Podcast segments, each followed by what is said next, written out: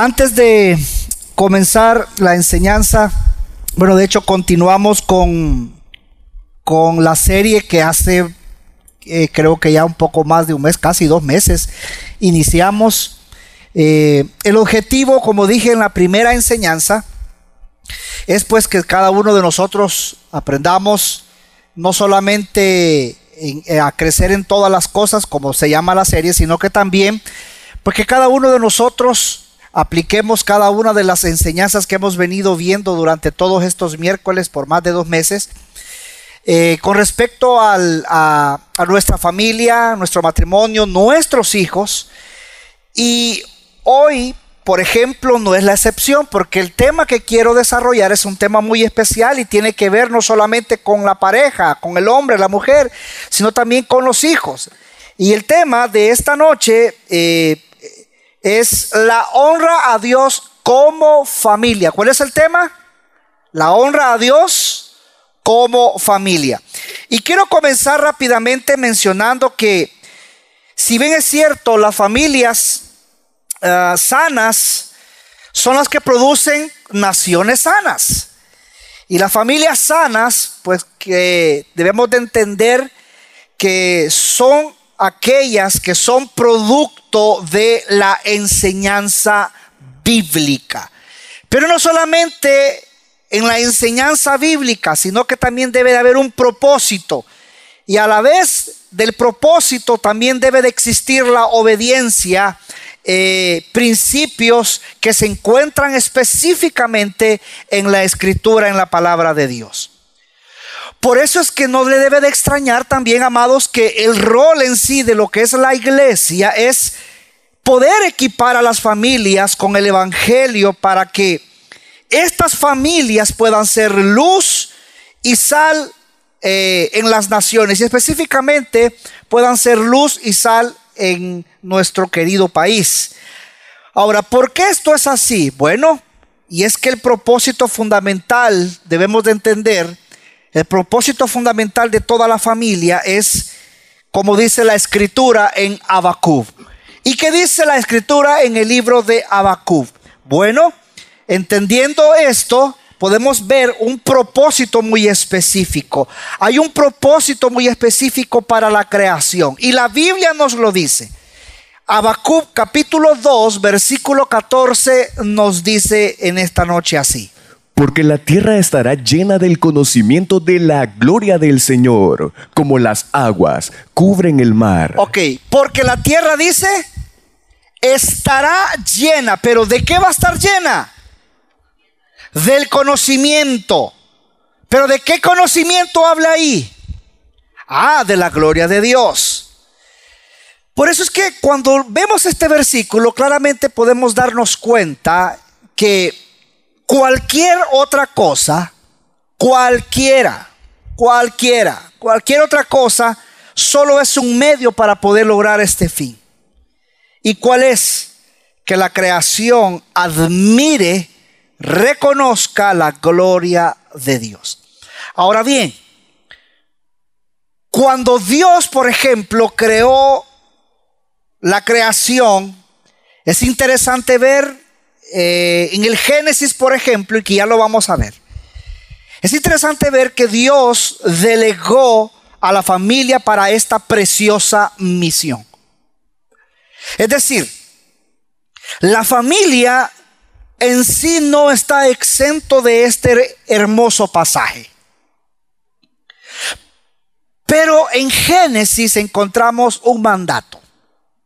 Hay un mandato muy específico para la familia que Dios creó. Y por lo tanto, si es un mandato escrito en la palabra de Dios, significa que, ¿qué, amado? Que hay que obedecerlo. Vamos rápidamente al libro de Génesis, porque vamos a, a ver en esta noche qué especial es lo que encontramos, por ejemplo, en el capítulo 1, versículo 28. ¿Qué dice la Biblia Génesis 1.28? Luego Elohim los bendijo, y les dijo Elohim, Fructificad y multiplicaos, llenad la tierra y sojuzgadla, dominad sobre los peces del mar y las aves de los cielos, y sobre todo ser vivo que se mueve sobre la tierra. Fructificad y multiplicaos. Qué maravilloso lo que encontramos en este versículo. Encontramos algo sumamente espectacular aquí. ¿Por qué, pastor? Fíjese, va dirigido nada más y nada menos que a la humanidad. Porque le da una orden. Sojuzgad. Pero también encontramos algo sorprendente. ¿Y cuál es eso sorprendente? Es que al mandato de ser fecundos se añade el mandato de sojuzgar se añade el mandato de ejercer dominio sobre la creación de Dios, por supuesto con esa autoridad divina delegada. Ahora bien, entendiendo esto, veamos qué dice la Biblia en el 2.15. Tomó pues, lo leo, tomó pues el Señor al hombre, Fíjese qué interesante. Una vez Dios crea al hombre que dice, lo puso en el huerto del Edén. ¿A dónde lo colocó, amados? En el huerto del Edén. Ahora, ¿para qué lo puso Dios al hombre en el huerto del Edén? Para que lo cuidara, dice. ¿Pero qué más? Ah. Y lo guardara. Y aquí rápidamente quiero decir algo y votar aquella idea que en algunos probablemente se puede generar. Y es que debemos de observar, amados, que el trabajo no es una maldición que resultara de la caída. Por el contrario, está relacionado con el mandato de sojuzgar y ejercer dominio sobre la creación de Dios.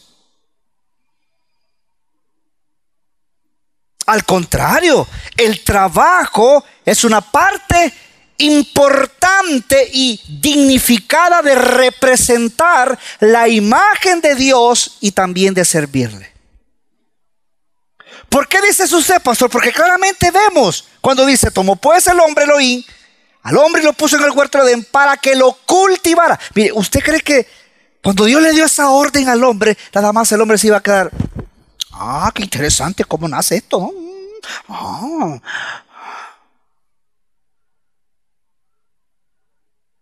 Esta frase nos lleva a entender de que el hombre, específicamente acá hablando de Adán, hizo un trabajo.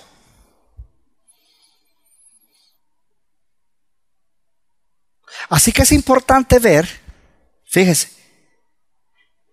que estas tareas no solamente así fueron designadas a aquel hombre que se menciona acá, sino que estas tareas que Dios designó también al matrimonio son llamadas mandato de la creación. ¿Y cuáles son esas tareas, pastor? Cuidar al mundo y procrear hijos, pero procrear hijos que teman a Dios. Vea qué importante lo que vemos acá, porque en un inicio, amados, en el jardín del Edén, desplegó perfectamente el conocimiento de la gloria de Dios. Cuando vemos los pasajes en el libro de Génesis, claramente podemos ver que era un mundo perfecto. ¿Era un mundo qué? Perfecto. Pero, ah, hay algo interesante en eso. A pesar de que era un mundo perfecto, no era completo. ¿Por qué, pastor? Porque Adán y Eva, quienes la imagen y semejanza de Dios, debían de gobernar en el nombre de Dios como reyes de la creación. Así que vemos a Adán y Eva que ellos debían usar su creatividad. Debían de usar su imaginación para crear una cultura que glorificara a Dios a través de muchas generaciones. Pero es interesante ver que paralelo a esto, debían educar a sus hijos con el conocimiento de quién, de Adán y Eva, no con el conocimiento de Dios. Llenarlo de su conocimiento para que así toda la tierra glorificara al Señor en todo lo que se hiciera en cada cultura, en cada pueblo y en cada nación. Pero mire, pastor, ¿y a dónde dejamos el pecado entonces? Ah, bueno. Y aunque sabemos, amados, que el pecado entró y corrompió al hombre, sucedió algo muy especial también. No pudo destruir este propósito de Dios. No lo pudo destruir. ¿Y cuál es ese propósito de Dios? Ah, que a través de la familia se llenara de su conocimiento toda la tierra. Y eso sigue vigente hasta el día de hoy para aquellos que conformamos una familia. Y eso es lo que tú y yo, amados, estamos llamados a hacer hoy en día llenar la tierra de su conocimiento. Por eso, mire, amados, por eso la importancia de entender este tema. Por eso la importancia que, que, representa, iglesia preciosa que estás aquí esta noche y aquellos que nos ven por el canal, la importancia que representa el que tú y yo seamos matrimonio, familias que honremos a Dios y que a la vez enseñemos a nuestros hijos a honrarlo a Él, a temerle a Él. Por eso es interesante ver que cuando, cuando Dios encarna en el mundo, es decir, en la persona de Jesús, al morir y al resucitar, es interesante ver, iglesia, que no solamente ofrece la salvación por gracia, por medio de la fe en Él, sino que enviando a su Espíritu Santo, nos devuelve al camino, nos devuelve al propósito de Dios de llenar el qué? De su conocimiento la tierra por medio de las familias. Por eso, amados, es interesante ver que ahora, hoy, recuerde que esto sigue vigente, como dije hace un momento. Hoy, las familias cristianas en el mundo llevamos el peso sobre nuestros hombros. ¿De qué, pastor? De llenar con el conocimiento de Dios a nuestros hijos y todos juntos en cada sector de la sociedad. Pero, ¿cómo se puede hacer esto? ¿Cómo, cómo, cómo se puede lograr todo esto? Bueno, en primer lugar debemos aceptar la verdad de ciertos principios esenciales de la familia. Y como antes de que haya familia, debemos mencionar algo muy especial. ¿Y qué es eso especial, pastor? El matrimonio. El matrimonio en sí tiene una misión. El matrimonio en sí tiene un mismo valor, aunque distintos en la forma de realizarlos. ¿Cómo así, pastor? Mire, Dios determinó que para llevar a cabo esta misión, por ejemplo, al hombre, ¿qué le dijo al hombre? No perdamos de vista el versículo aquel precioso que leíamos hace un momento atrás. Cuando Dios creó al hombre, ¿dónde lo puso Dios? Dice. Ah, la comunión que había entre Dios y el hombre era espectacular. No había pecado, era, era algo maravilloso. Pregunto, ¿había necesidad para ese momento de algo más para ese hombre que estaba ahí?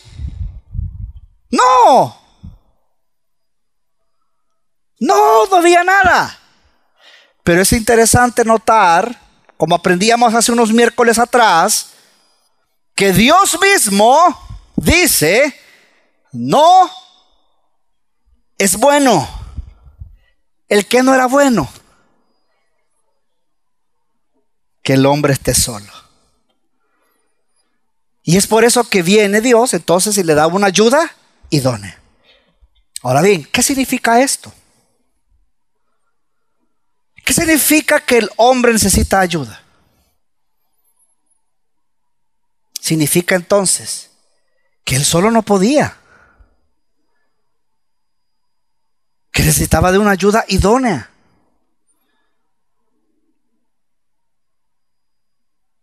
Por eso es que mujer que estás aquí, tú debes de entender aunque te parezca fuerte, Dios te ha dado ese título de ayuda idónea. Tú eres ayuda, no estorbo, eres ayuda. Dios te hizo ayuda. Y ante esta tal misión de llenar con el conocimiento de Dios tu familia, tus hijos, tu sociedad, tú juegas un papel muy importante juntamente con tu esposo. Y eso significa entonces que ambos son importantes para la obra de Dios aquí en la tierra.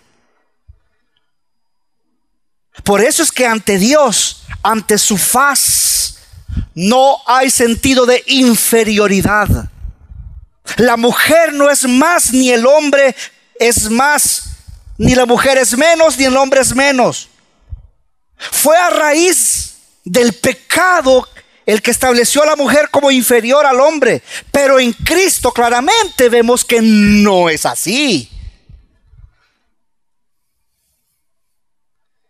Y es aquí donde aún en el punto del matrimonio debemos comprender algo, amados.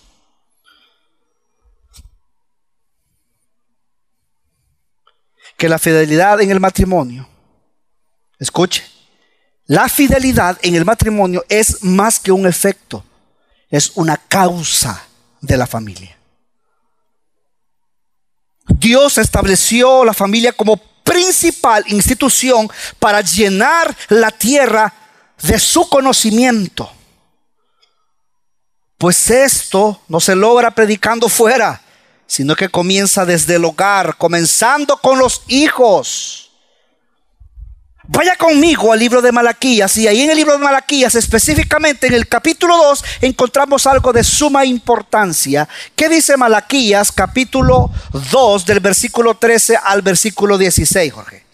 Y además hacéis esto cubrís el altar del Señor con lágrimas, llantos y gemidos, porque Él no se vuelve ya más hacia vuestra ofrenda, ni la acepta con agrado de vuestra mano, y con todo preguntáis, ¿por qué?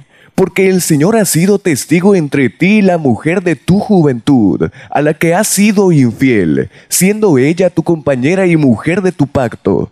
¿No es uno el que hizo la carne y el espíritu en ella? ¿Qué demanda ese uno? Un linaje consagrado a Elohim. Guardad pues vuestro espíritu, y no seáis desleales con la mujer de vuestra juventud, porque el que aborrece y repudia, dice el Señor Dios de Israel, cubre su vestidura con violencia, dice el Señor Sebaot. Guardad pues vuestro espíritu, y no seáis infieles. Guardad vuestro espíritu, y no seáis qué? El que aborrece a la esposa o la repudia está cubriendo su vestidura con violencia. Y esto aplica tanto para el hombre con su esposa como para la mujer con su esposo. Cubrir su vestidura con violencia es violentar a Dios.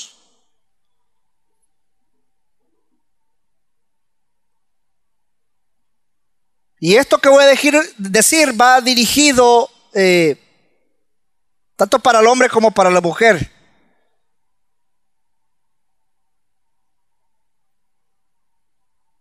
Cuando alguien en el matrimonio es infiel con su pareja, con tan solo aborrecerla ya están enfrentando a Dios.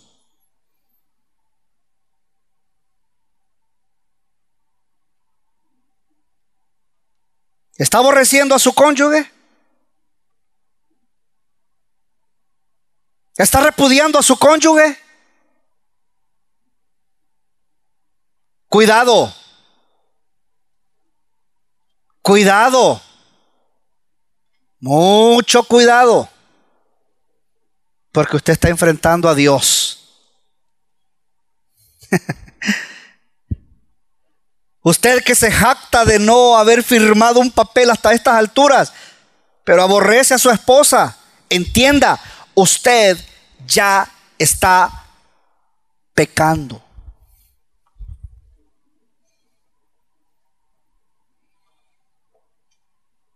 Pastor, ¿y esto qué tiene que ver con el tema? Mucho. Porque por eso dije al principio, primero es concerniente con el matrimonio, con su pareja, hombre, mujer. Y luego cuando ese hombre y esa mujer engendran hijos, ¿para qué los van a engendrar? Para que le digan papá y mamá. O para que en algún momento usted diga, le digan así, igualito a vos, vea, mm, hasta camino igual que vos, mira. Mira, yo creo que vos lo negaste y usted así. ¿Será que para eso usted quiere engendrar hijos? Si esa es su manera de pensar, pues quiero decirle que usted está totalmente equivocado. Porque si vamos a engendrar hijos, vamos a engendrar hijos, pero hijos que sean piadosos. ¿Ves lo que dice Malaquías 2.15 en la primera parte? ¿No es uno el que hizo la carne y el espíritu en ella? ¿Y qué demanda ese uno? Un linaje, escuche, ponga atención, un linaje consagrado a Elohim. Y es que mire, amados, entendamos algo en esta noche, iglesia preciosa. La tierra se, llenará de ese conocimiento de la gloria de Dios, como leíamos en el libro de Abacú, cuando todos los que ahora son niños sean llenos de su conocimiento por parte de sus padres.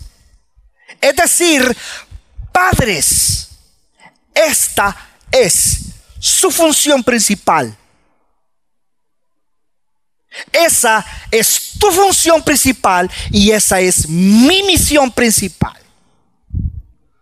Consagrar a nuestros hijos a Dios. Sí, es lindo jugar.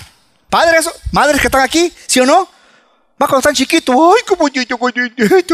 hasta la voz le cambia uno. Es lindo jugar. Es lindo divertirse. Es lindo cuidarlos. Es lindo entenderlos. Es lindo alimentarlos. Es lindo mimarlos y entre otras cosas más. Pero quiero que sepas, padre, madre, que estás aquí en esta noche de nada sirve si se divierten, si juegan, si son felices, si son gorditos de tanta comida que le metes. pero si van al infierno y no viven para los propósitos de Dios.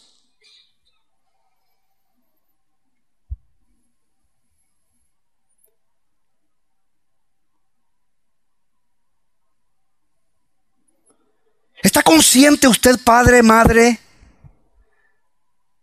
¿Está consciente de que esta es su función principal ante Dios?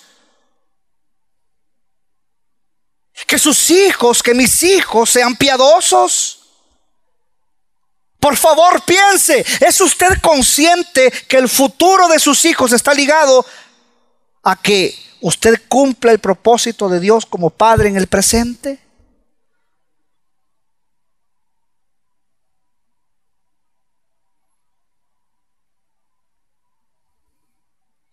Mire, una de las cosas que debe hacer como padre, y esto no lo voy a mencionar muy a profundidad porque el miércoles pasado, si no me equivoco, el pastor Héctor estuvo hablando acerca de esto. Pero por ejemplo, una de las cosas que usted debe hacer como padre es disciplinar a sus hijos con la palabra de Dios. Entendiendo el término disciplina. Sí, porque tampoco disciplina solo es agarrarlos a porrazos, ¿ok? No, también debe criarlos. Dentro de la crianza, claro que va la disciplina. Si han pecado en contra de Dios, pues toca disciplina. Si es necesario la disciplina con vara, pues también, y la Biblia lo dice, y más adelante lo vamos a ver, aunque no es el tema, pero rápidamente lo voy a tocar porque tiene que ver mucho con la honra a Dios como familia.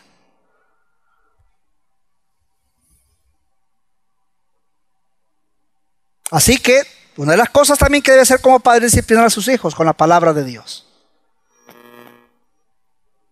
Una consecuencia lamentable de no hacerlo, por ejemplo, Nada más lo menciono, por ejemplo, porque ya hemos hablado de, esto, de este tema también. Es el ejemplo de Elí con sus hijos. Vean lo que dice 1 de Samuel capítulo 3 versículo 13. Léelo por favor. Porque le he hecho saber que voy a castigar definitivamente su casa por la iniquidad cometida al saber que sus hijos maldecían a Elohim y él no los refrenó. Porque le he hecho saber que voy a castigar definitivamente a, su casa por la iniquidad cometida al saber que sus hijos maldecían a Elohim. Él sabía, pero ¿qué dice? Él no qué. Él no qué. Él no lo refrenó, no lo reprendió. He visto a padres que cuando sus hijos están pequeños, ¡ay, qué lindo! ¡Ay, ya pega! ¡Ay, y duele, ¿verdad? ¡Qué lindo! Hoy le pega con la mano abierta. Cuando crezca le va a pegar con el puño.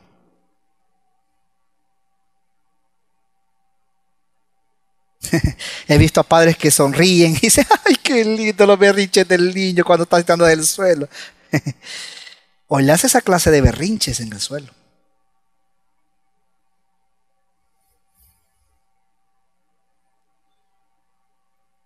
Wow, qué interesante lo que vemos aquí en este pasaje.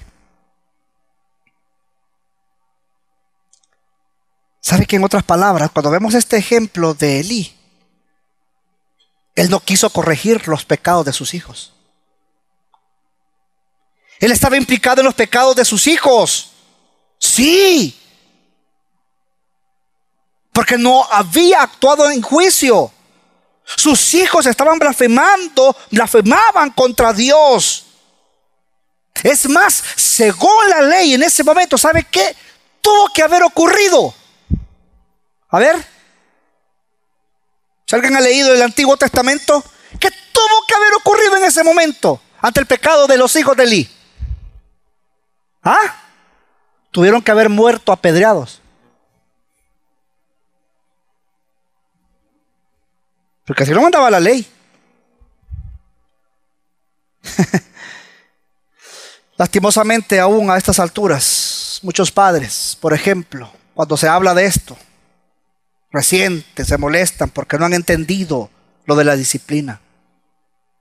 Ignoran la Biblia, les vale poco lo que la misma escritura dice con respecto a disciplina. Olvidan Proverbios 13:24 cuando dice que el que escatima la vara odia a su hijo, mas el que lo ama lo disciplina con diligencia. ¿Sabes qué significa esto? Que la disciplina por los padres como medio de institución es bíblica. Y tú que me estás viendo en el canal y tú que me estás viendo en internet, es bíblica.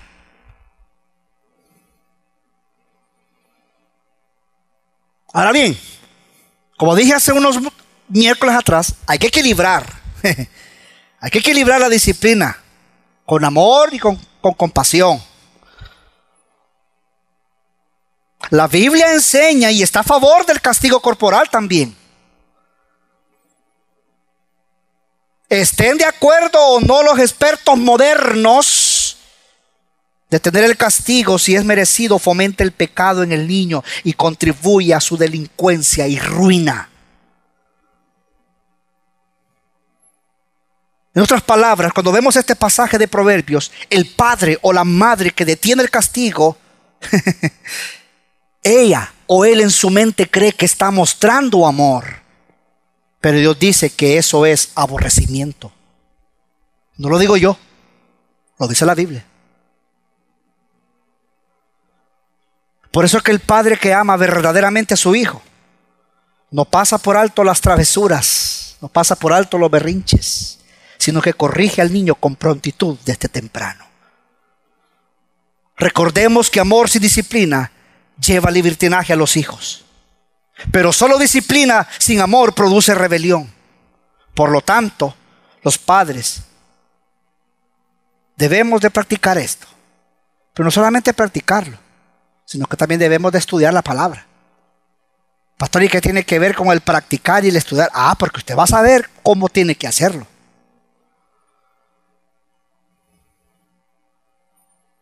Y es aquí donde debemos de entender que ante la crianza y la disciplina, no olvide que estamos criando hijos. O mejor dicho, corrijo esa frase de hijos, estamos criando discípulos de Jesús. Estamos creando qué, amados? Discípulos de Jesús. ¿Por qué? Porque el día de mañana estos mismos se van a convertir en discipuladores de su comunidad, de su iglesia, de su colonia, de su región, de la nación, del mundo. Y aquí se cumple lo de Mateo 28, capítulo 19, perdón, Mateo 28 del versículo 19 al 20. Id pues, discipulad a todas las gentes, bautizándolos en el nombre del Padre, del Hijo y del Espíritu Santo, enseñándoles a guardar todas las cosas que os mandé. He aquí, yo estoy con vosotros todos los días, hasta el fin de los siglos. Qué interesante porque cuando dice a todas las gentes, hey, me ignore ¿Sus hijos están incluidos ahí también?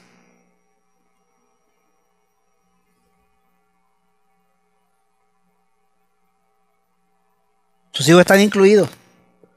Ay, que está chiquito, no entiende. No, usted es el que no entiende. Él se entiende.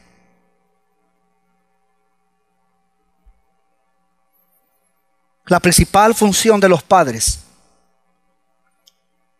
de nosotros como padres, es mostrar a Dios a sus hijos.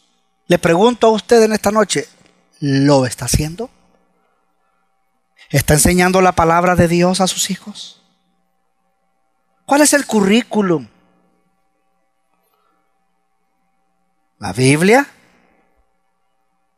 ¿Los mandamientos de Dios? Deuteronomio nos recuerda algo importante, 6 del 6 al 7. Estas palabras que te ordeno hoy han de permanecer a dónde dice la Biblia. ¿Dónde iglesia? Ah, sobre tu corazón. ¿Y las que dice? Ah, tus hijos. y hablarás de ellas sentado a dónde? Andando por dónde? Al. Ah, y también a levantarte. Wow. ¿Sabe qué importante es entender estos versículos? ¿Por qué? Porque en primer lugar son mandamientos. Y a la vez importantes. ¿Por qué? Porque deberían estar inscritos en el corazón en vez de dárselos nada más en papel. o de pegarle un textecito así en la pared del cuarto. y usted piensa de que ahí su hijo ya es cristiano. Y usted piensa que su hijo ahí ya va a dejar de pecar. Y usted piensa que ahí su hijo ya va a dejar de hacer maldades, porque usted ya le puso el texto. O es más, hoy como está de moda los tatúes, le voy a mandar a tatuar, el Señor es mi pastor y no me faltará, para que no se olvide. Ay. Cuando dice diligentemente, la enseñarás a tus hijos, no solo se deben obedecer los mandamientos de Dios, sino que deben de ser enseñados a los hijos, de modo que una actitud de amor y obediencia los caracterice como pueblo de Dios. Por eso, es lo mismo que Mateo 28. Es lo mismo. Me dice amigo mío, es lo mismo. ¿Ah? Es lo mismo. ¿A qué, pastor? Al conocimiento de Dios. Le sigue el conocimiento de sus leyes, mandamientos, preceptos, estatutos. Padres, madres. Edifiquen el corazón de sus hijos. Salmo 112, 1, 3. Aleluya. Cuán bienaventurado es el hombre que teme al Señor. Que mucho se deleite en sus mandamientos. Poderosa en la tierra será su descendencia. La generación de los rectos será bendita. Bienes y riquezas hay en su casa. Y su justicia permanece para siempre.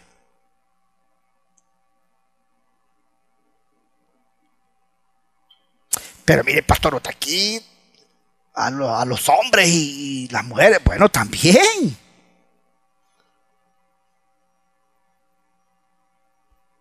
Qué importante es lo que encontramos, mire, vea conmigo Éxodo 19 del 3 al 6. ¿Qué dice Éxodo 19 del 3 al 6? Y Moisés subió hacia Dios y el Señor lo llamó desde el monte diciendo, fíjese, dice, así dirás a la casa de Jacob y anunciarás a los hijos de Israel. Vosotros habéis visto lo que he hecho a los egipcios y cómo os he tomado sobre alas de águila y os he traído a mí. Ahora pues, si en verdad escucháis mi voz, y guardáis mi pacto, seréis mi especial tesoro entre todos los pueblos. Porque mía es toda la tierra. Y vosotros seréis para mí un reino de sacerdotes y una nación santa. Estas son las palabras que dirás a los hijos de Israel. Madres que están aquí, ustedes tampoco están exentos de estas porque la función de las madres es recordar a los hijos la palabra de Dios. Es recordar a sus hijos la palabra de Dios. ¿Por qué, pastor? Mire qué interesante, porque cuando en este pasaje se menciona la palabra casa, hello, cuando se menciona la palabra casa, es interesante ver que aquí se usa el mismo vocablo para templo. ¡Wow! ¿Y quiénes pasan la mayoría del tiempo con los hijos en casa? Normalmente. La mamá. Entonces, qué interesante ver que cuando decimos ama de casa, nos referimos a la que cuida el templo también.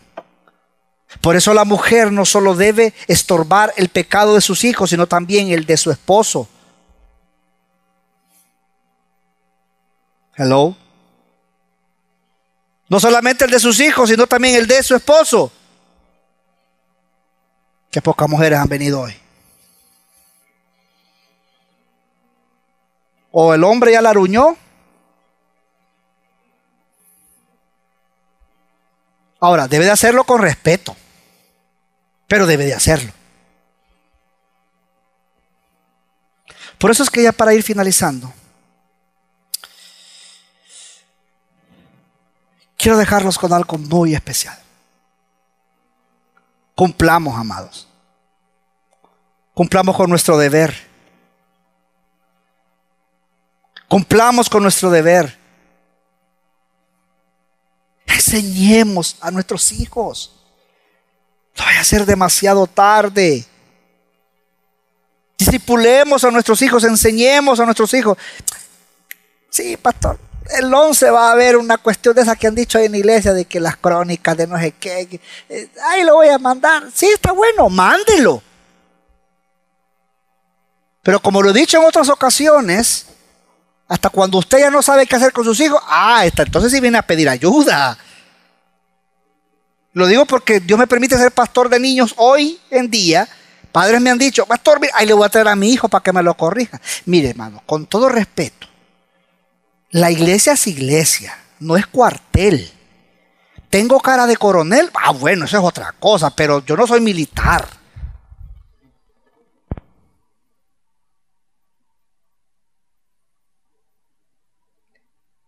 Muchos padres piensan así. Ay, ay, ay, que le queda. Ah, qué bonito, ¿no? Galán, ¿verdad?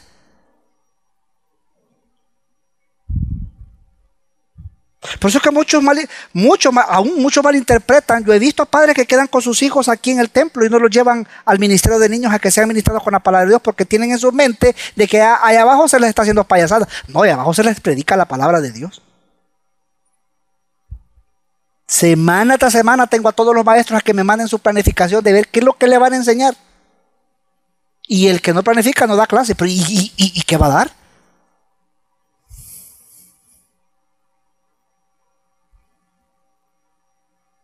Eso usted no lo sabía, ¿verdad? Pero mejor sépalo.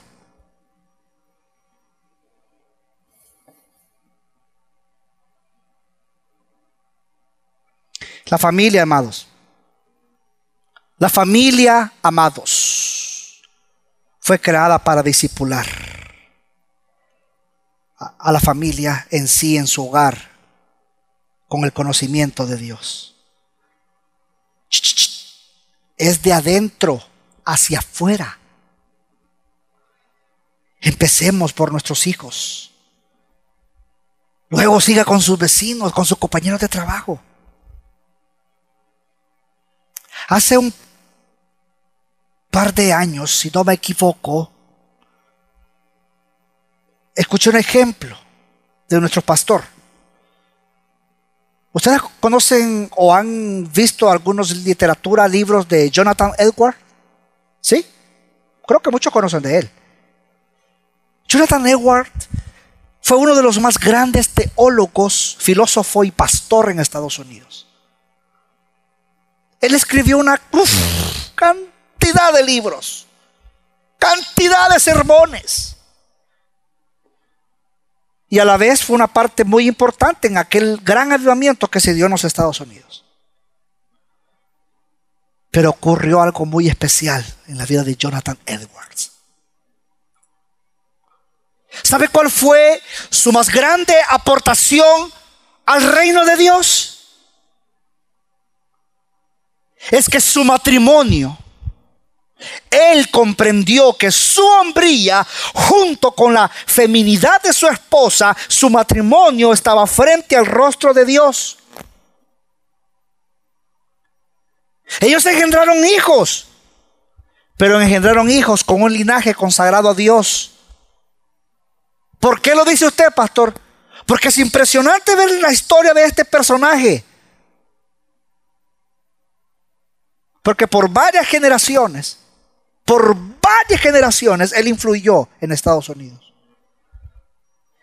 Y esto me impactó mucho.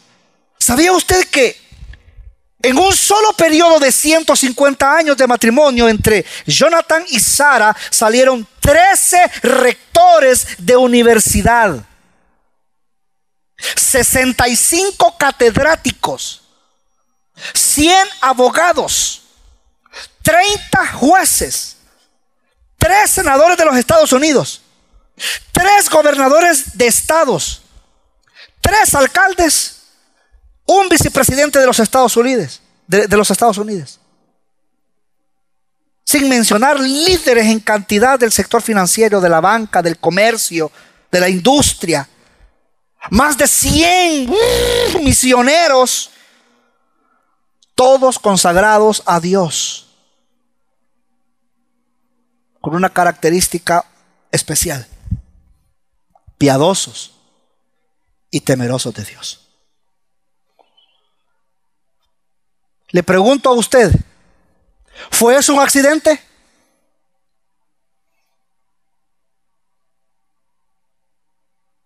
¿Fue eso un accidente? No.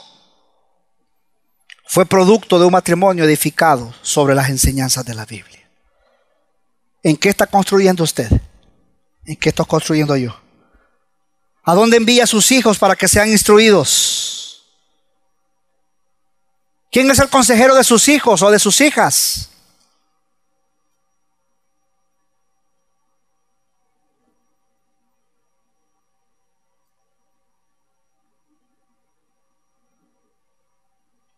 ¿Puede su matrimonio adoptar esta clase de hijos?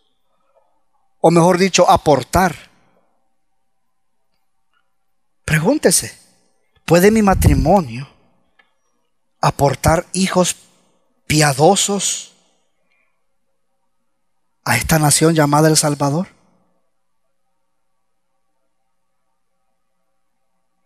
¿Sabe que un día hablando con los pastores, yo les decía, probablemente quizás yo no lo vea, y lo más seguro que no lo voy a ver? Porque yo no sé cuántos años me quedan ya. Ay, pastor, usted que exagerado, está cipote, 20 años, sí. Bueno. No, no, no se crea. 40 ya cumplido, gloria a Dios. Pero yo, yo, les decía a unos pastores, estaba hablando con el pastor Carlos, pastor Héctor, el pastor Melvin también, decía, probablemente quizás, quizás nosotros no veamos eso, pero yo sí estoy preocupado por la enseñanza de mis hijos. Sí, yo, yo, yo quiero que sean intelectuales, pero más que eso, que sean piadosos del reino de Dios. Ahí me salió el más pequeño que quiere ser astronauta. Ah, bueno. ¿Te querés ir a la luna? Bueno, pero sabes que si te querés ir a la luna, como aprendíamos en una enseñanza hace unos meses atrás, vas a dar cuenta de eso.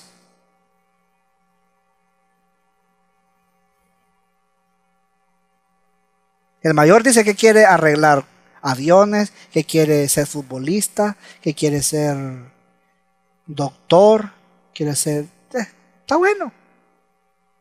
Está bueno, excelente. Pero quiero que sepas, como aprendí en esa enseñanza, que de todo eso vas a dar cuenta a Dios. Y créame que esta pregunta yo mismo me la hice, por eso la coloqué.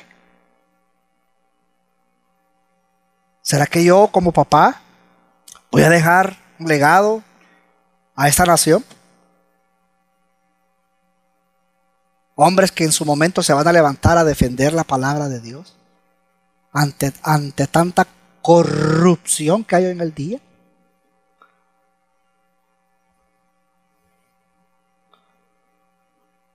¿Podemos como matrimonios aportar esta clase de hijos a nuestra nación? Sí. En Cristo Jesús, sí. Por eso es que la iglesia solamente instruye. Ese seminario que muchas veces eh, padres, lastimosamente, lo he escuchado, que tienen de menos el seminario para niños, influye mucho. Como dije hace un momento, es cierto, aquí no es correccional ni es el cuartel, pero instruye. Haga también su labor en casa. ¿Podría a partir de ahora, amados, que en nuestros matrimonios ejerzamos un impacto similar sobre esta nación llamada El Salvador? Sí, en Cristo Jesús. Hagamos nuestro trabajo. No seamos haraganes. Estudiemos la Biblia para que luego se la podamos enseñar a nuestros hijos. Y que ellos el día de mañana, cuando sean padres, cuando sean madres, pues ellos se la puedan transmitir a sus hijos. Quizás usted no lo va a ver. Es más, quizás ni esos hijos que usted tiene ahora, pero probablemente quizás la segunda generación o la tercera generación. No sabemos.